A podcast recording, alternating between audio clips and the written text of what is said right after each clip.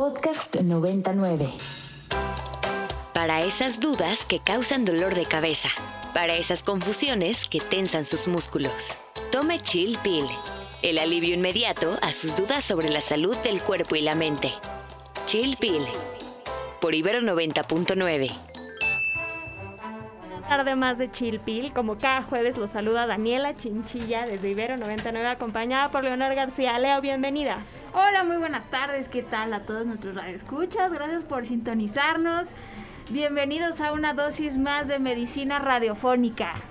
Así es, Leo. Y bueno, pues como cada jueves les recordamos nuestras redes sociales. Por favor, escríbanos, háblenos a cabina, algún comentario, algún chiste, algún meme, alguna crítica, lo que sea. Nos encanta escucharlos y, bueno, pues eh, interactuar con ustedes. Les recordamos, nos encuentran en Twitter en arroba ibero99fm con el hashtag chilpil, en Instagram como chilpil99 y nuestro número en cabina al 55 525 55 529, 25, 99. ¡Leo! Se me está yendo, son las vacaciones. Perdón, perdón, perdón. Perdiste la costumbre, mira. ¿Y qué, ¿Qué tenemos el día de hoy, Leo? Platícanos. Pues hoy vamos a, vamos a tener a Pau Meneses como, como cada 15 días, que nos va a estar hablando sobre pues cómo retomar los hábitos eh, saludables en, en ahorita regresando de vacaciones. Y vamos a tener también un tema eh, pues que está, está bueno, Dani, sobre el autocontrol. ¿Tú qué, qué tan autocontrolada eres tú? Ay, pues fíjate que lo he trabajado muchísimo, como que encontrar el balance me cuesta trabajo porque creo que en algunas cosas soy demasiado y en algunas cosas no tanto como me gustaría, entonces creo que encontrar ese balance, ese equilibrio es todo un reto. Así es, así es, sí es un reto porque a veces es como de no sabemos el cómo, ¿no? El, cómo hacerlo. Se nos, se nos complica. Este, ¿qué te parece si vamos comenzando con la cápsula y regresamos, ¿no? Para seguir platicando del tema. Adelante.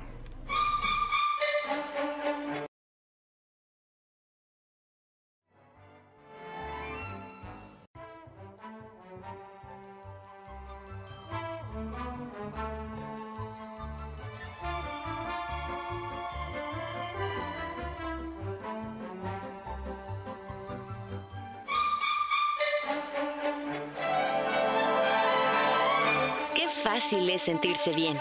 Un vaso, agua y ya está. Aquí te traemos tu cápsula. En un mundo imaginario en el que siempre hiciéramos lo mismo, en el que siempre comiéramos lo mismo, en el que siempre frecuentáramos a las mismas personas, en el que todos los días nos vistiéramos igual, nos levantáramos a la misma hora, en un mundo como este, todos dejaríamos de hacer lo que hacemos todo el tiempo, tomar decisiones, por fortuna, nuestro día a día no corresponde a ese mundo. Por el contrario, estamos llenos de lecciones. Pero tomar decisiones no es fácil, más cuando debemos de elegir entre dos o más cosas que no necesariamente nos hacen bien. Por ejemplo, comer ensalada o comer tacos, quedarme a estudiar para el examen o irme a la fiesta, hacer ejercicio o seguir durmiendo. Y en ocasiones no podemos evitar sucumbir a la tentación, dañando a largo plazo nuestra salud física y mental. Hoy en Chilpil platicaremos cómo la ciencia nos ayuda a lograr tener más autocontrol para mejorar nuestra calidad de vida. Feliz sin dolor, feliz sin dolor, feliz sin dolor todo el día. Venir al consultorio te devuelve la energía. Y el día de hoy tenemos aquí en el consultorio a la psicóloga Brenda Ortega. Ella es candidata a doctor en análisis experimental de la conducta por la Facultad de Psicología de la UNAM. Y bueno, también cuenta con una maestría con especialidad en psicología de las adicciones. Y bueno, actualmente colabora con el Laboratorio de Análisis Experimental de la Conducta de la Facultad de Psicología, en donde también realiza eh, algunas actividades de investigación y docencia y en los últimos años, por supuesto, ha formado parte del plan, de, de la plantilla de docentes aquí en la Universidad Iberoamericana y bueno, también se dedica a la psicología clínica y en este ámbito Su enfoque psicoterapéutico es cognitivo-conductual y trabaja con adicciones, duelo, trastornos del estado de ánimo, problemas de pareja, crianza, conductas disruptivas y autolesivas, entre muchas otras cosas. Brenda, bienvenida a Chilpil, muchísimas gracias por acompañarnos. Hola, ¿qué tal? Al contrario, un gusto enorme estar aquí muy bien, Brenda, pues platícanos, estábamos hablando del autocontrol, muy orientado por supuesto al área de la salud.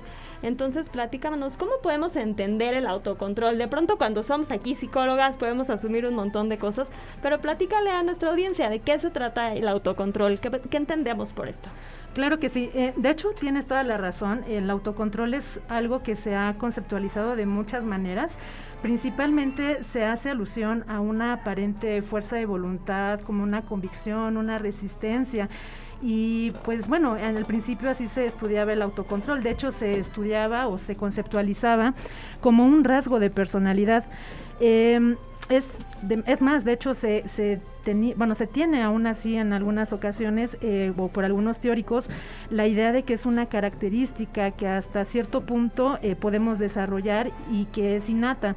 Este desarrollo, de hecho, se considera que ocurre en ciertos estadios críticos del desarrollo psicológico, es decir, en momentos muy específicos en donde una vez que yo desarrollo dicha habilidad o característica, pues ya lo que haya desarrollado, pues es con lo que voy a contar para toda mi vida.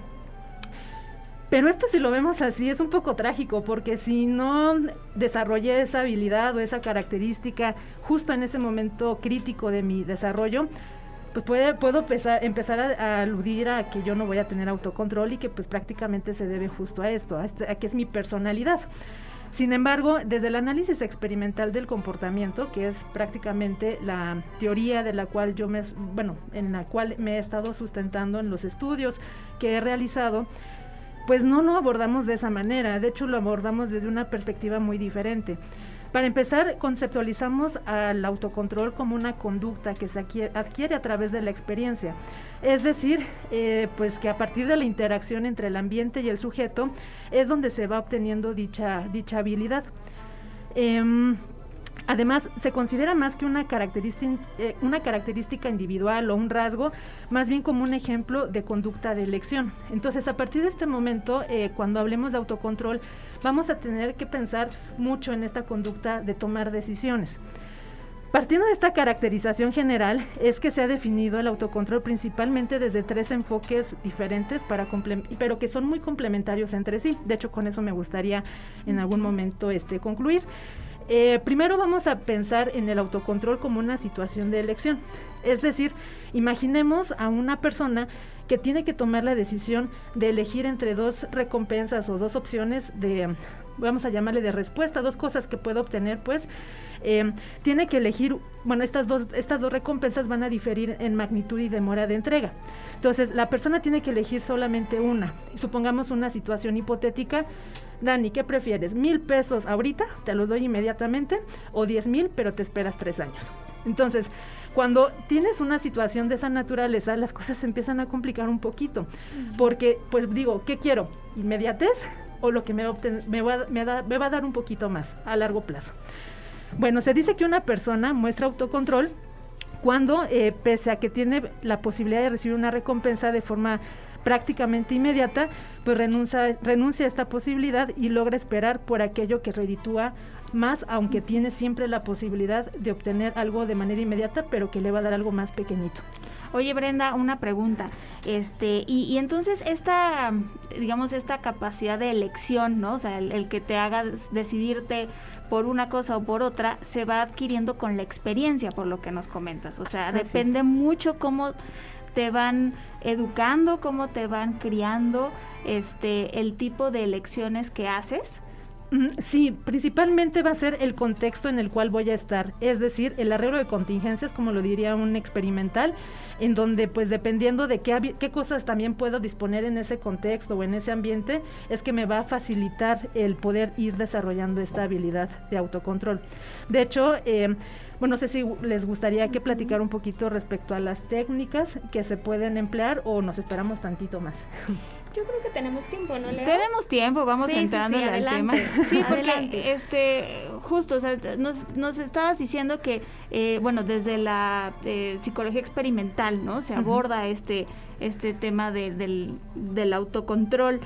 Eh, y, y te preguntaba yo entonces, depende del, del, del ambiente, de la, un poco de cómo se va dando la crianza. Y dijiste por ahí un concepto pues muy sofisticado, arreglo de contingencia. Ah, sí, sí, sí, sí. Este, esto como, o sea, ¿cómo se expresa? ¿Cómo lo podemos bajar, digamos, a- al- terreno cotidiano? ¿Cómo, por ejemplo, en un niño que está aprendiendo a no sé, a esperar a que le sea la hora del postre, ¿no? Este, ¿cómo se expresa eso? ¿En qué se traduce? Va, ok, ¿les parece si les platico algunos experimentos que son muy sencillitos y justo creo que eso va a poder ejemplificar, ejemplificar este tipo de conceptos? Hay un, un estudio que de hecho se viralizó mucho en, en redes sociales, que es el, el test del malvavisco. Seguramente lo llegaron a ver en Instagram o en TikTok, en donde ponen a niños que dejan esperándolos con, con pues, dulces o golosinas y pues los papás así espiándolos a ver si sí los están tomando o se aguantan. Sí, que Ah, les, les ponían un plato, ¿no? Con, con chocolates o dulces y les decían, "Ah, oye, mamá se va a ir, te dejo aquí el platito. Exacto. Mamá se va a ir, pero no puedes agarrar un dulce hasta que yo regrese. Y entonces se iba la mamá y dejaban grabando al niño a ver qué hacía, ¿no? Exactamente. Ah, pues ese estudio es de 1970. O sea, ve hasta cuándo se empieza a viralizar este tipo de, de- de ideas, porque revolucionó mucho justo el estudio del autocontrol. Esta conceptualización se le llama demora de la gratificación y es una ramita que justo también se deriva de la eh, toma de decisiones. Esto es, Michelle, que es el que realizó este estudio junto con su colaborador Epson, Epson, perdón, en 1970, lo que hizo fue poner en una habitación totalmente aislada a niños de 4 o 3 años. O sea, la edad, en esa edad realmente los niños no siguen instrucciones. Entonces solamente estaban en la habitación y había una mesita enfrente de ellos. Ellos había, estaban sentados ellos en una, en una silla enfrente de la mesa, ponían un plato y encima del plato ponían un malvavisco. El experimentador le decía que generalmente era este pues un adulto con el cual había interactuado y que se llevaba bien con él, eh, le decía, mira, te voy a dejar aquí este malvavisco, tengo que salir, pero si tú no te lo comes y te quedas sentadito o sentadita en tu silla, cuando yo regrese no te voy a dar un malvavisco, te voy a dar dos. Y entonces se iba. La cama, la, el cuarto en donde estaba este niño se parecía como una cámara de GSL. Entonces, pues había un montón de gente que estaba viendo a, a los niños y pues lo que veían es que los niños iban, iban a, a resistir no tomar este malvavisco utilizando diferentes técnicas. Por ejemplo, había niños que lo alejaban. No te quiero ver y mientras no existas, entonces, mientras no te vea, entonces no existes. ¿no? Y eso les ayudaba a poder demorar estas gratificaciones. Otros niños empezaban a contar con sus dedos, así, tratando como no- tampoco de ver a la recompensa, pero haciendo algo mientras estaban esperando. Otros niños, pues como que lo olían, disfrutaban y lo volvían a dejar ahí, suspiraban y se, se volvían a esperar. Entonces, había niños que solamente se les quedaba viendo y pues, ¿qué creen que pasaba? Pues de tanto verlo, ¡ja! venga para acá y ya no, ya no había manera de, de esperar más tiempo. Qué interesante cómo todos responden, ¿no? De tan chiquitos, ¿no? Y cada uno adquiere estrategias diferentes para el control. Justo, y cómo hacerlas un poco, un poco conscientes, ¿no? O sea, ahorita que te escuchaba hablar decía, "Ah, no solo se trata de autocontrol en términos como de inhibir, sino, sino también de las estrategias que tienes para autocontrolarte, ¿no? O sea, Exactamente. como que eso, ahí está la clave, ¿no? Justo. Brenda, ¿qué te parece que continuamos hablando de esto? Vamos a una pausa musical, vamos a escuchar Burning de Ya Ya Yeahs y volvemos. Súper.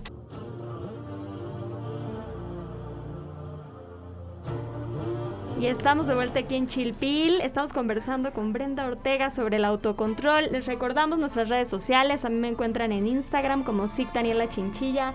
Leo, ¿a ti dónde te encontramos? A mí me encuentran en Twitter y en Instagram como arroba leo-agg. Brenda, si la gente está interesada en el tema y quiere preguntarte más cosas, ¿en dónde te pueden encontrar? Em, lamentablemente no tengo redes sociales, pero me pueden buscar en ResearchGate. Ahí nada más ponen Brenda E. Ortega y ahí ya les sale perfecto el, el- el perfil en donde pueden encontrar varias investigaciones de lo que estamos platicando hoy. Perfecto. Y estábamos hablando acerca de este experimento maravilloso con los niños de este, les dejamos ahí un platito de eh, dulces y, y, podemos observar cómo responden de manera muy diferente, ¿no? Cuando les dices, te, dejo ahí los dulces, pero no puedes agarrar uno hasta que venga mamá, ¿no? Y, y, nos platicabas que pues la, las manifestaciones o las formas en las que afrontan esta situación los niños son muy diferentes, pero que generalmente eh, emplean alguna cosa que hace algún se concentran en otra tarea para no pensar en el estímulo prohibido, ¿no? Eh, ahora digo, supongo que pues sí, así así lo hacemos todos conforme vamos eh, desarrollándonos, son estrategias que vamos adquiriendo. Pero bueno, cómo, todos todos tenemos cierto grado de autocontrol, pero ¿en qué medida se desarrolla o qué influye para que se desarrolle en mayor o menor medida? Sí, eh, hay varias variables, como le llamamos. Por ejemplo, eh, como les decía hace ratito, depende mucho también del contexto. Hay, si yo tengo la posibilidad, por ejemplo, tengo ahorita que esperar, pero tengo la posibilidad de entretenerme con esto, o sea, mi celular, pues es muy probable que pueda esperar una hora, dos horas mientras me tenga entretenida esto. Es distinto a cómo pasa el tiempo, por ejemplo, si no, no estoy haciendo nada más que viendo el infinito y digo, híjole, ya se hizo eterno y ha pasado un minuto, ¿no? Entonces, desde ese tipo de cosas hasta también, por ejemplo, eh, la, la, experiencia previa. Por ejemplo, hay estudios en donde han mostrado que cuando los niños, niños igual de la misma edad, eh, son expuestos a situaciones en donde se les promete algo y ellos esperan pero no, no se les entrega, que es algo que pasa muy típicamente entre padres e hijos, por ejemplo. Si haces esto, si haces tu tarea, te prometo que te va a llevar al cine. Y la ida al cine jamás llegó. Entonces se ha mostrado que en este tipo de, situaciones, o sea, donde no hay certeza de poder, de obtener la recompensa, pues el premio que estoy esperando, los niños poco a poco empiezan a invertir sus decisiones. Dame lo que es seguro, o sea, lo inmediato. Sí, eso quiere decir que siempre tenemos que estar, además de tener certeza, motivados hacia un objetivo, ¿no? Como una recompensa al final. Sé que suena muy redundante, como lo estoy diciendo, porque lo has mencionado todo el programa, pero pienso que mientras no haya motivación, ¿no? De lograr de lograr llegar allá también se pierde, ¿no? Como esa capacidad de autocontrol. O está ligado o no está ligado. Tiene que, estar muy dirigido hacia qué es lo que quiero. O sea, de hecho hay técnicas, por ejemplo, en donde le llamamos em, una discriminación del estímulo, en donde hay estímulos que me van a señalar cuándo tengo que esperar y cuándo ya puedo tomar algo que tal vez en un momento dado no debía de agarrar o no debía de tomar. Estos estímulos, por ejemplo, si lo, vemos en un plan nutricional, en personas que están bajando de peso, se les pide que arreglen su refrigerador, por ejemplo, en donde todo lo que es altamente calórico se ponga hasta abajo, en la charola donde normalmente van las verduras, por ejemplo, y las verduras y todas las cosas sanas se suban, acompañadas de un estímulo que les recuerde oye, ¿quieres agarrar eso que está deliciosamente grasoso?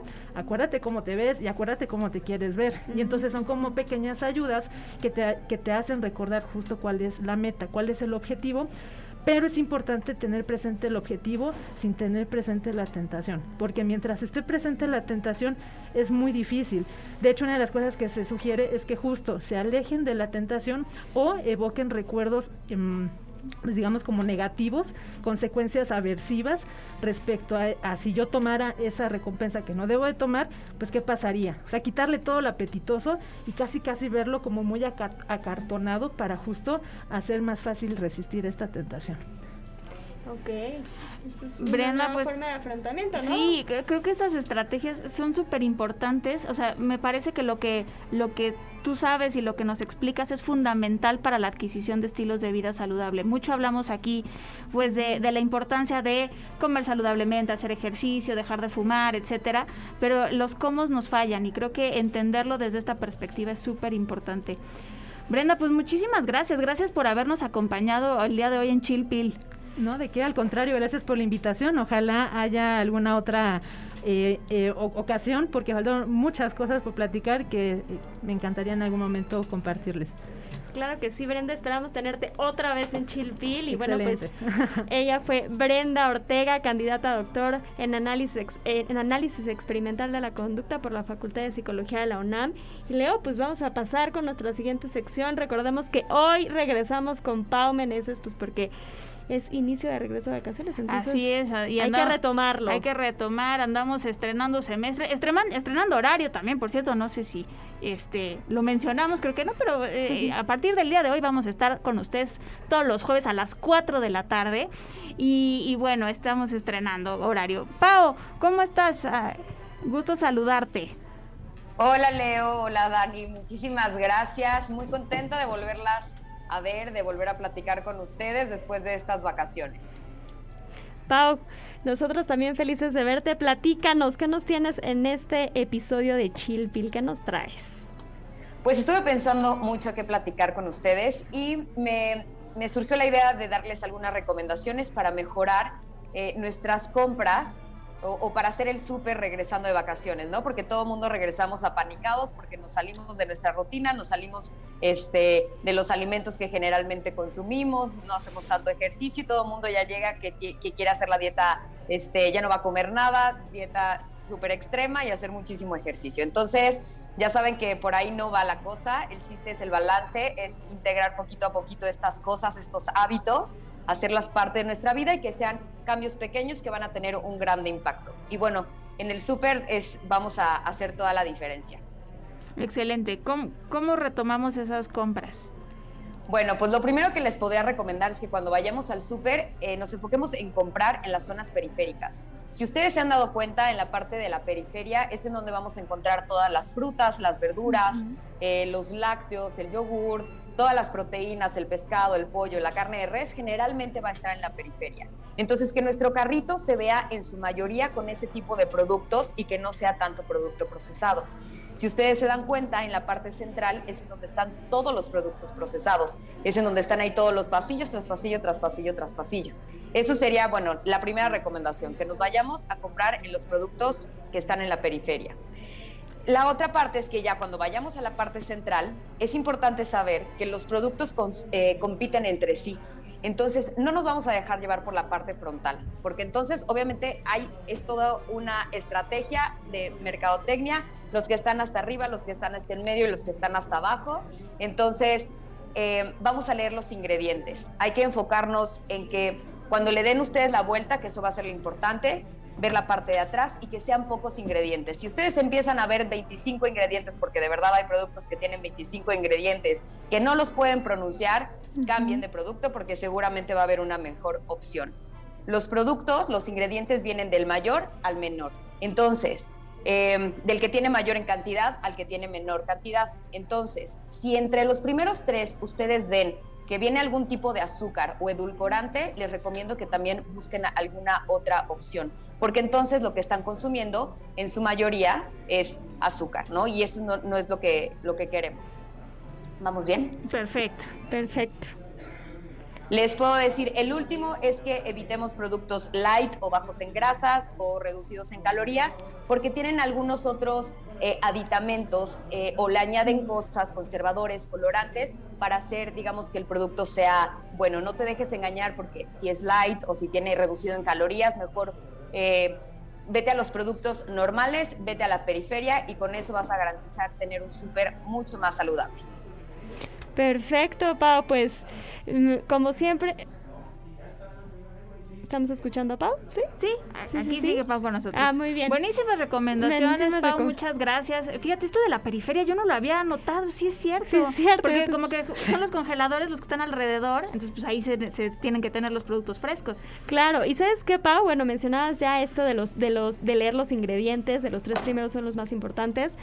Y, y sí quiero un programa especial sobre el por qué no los light, porque creo que esto es un cambio de paradigma importante. Sí. Entonces, creo que da para un programa. Pero sí, porque bueno. además los productos light son light por muchas diferentes razones, entonces creo que vale la pena hablar de eso. Claro que sí, con muchísimo gusto nos metemos en detalle porque a veces, bueno, lo que yo siempre le recomiendo a mis pacientes es que hay que ser consumidores conscientes, tomar las decisiones. Aparte, un solo producto no es el que nos va a, saña- a, a dañar o a sanar, entonces hay que aprender. Claro que sí, con gusto lo hacemos. Perfecto, Pau. Pues Leo, así llegamos al final de esta emisión de Chill Pill. Como siempre, muchas gracias. Muchas gracias, Dani. Nos vemos el próximo jueves a las 4.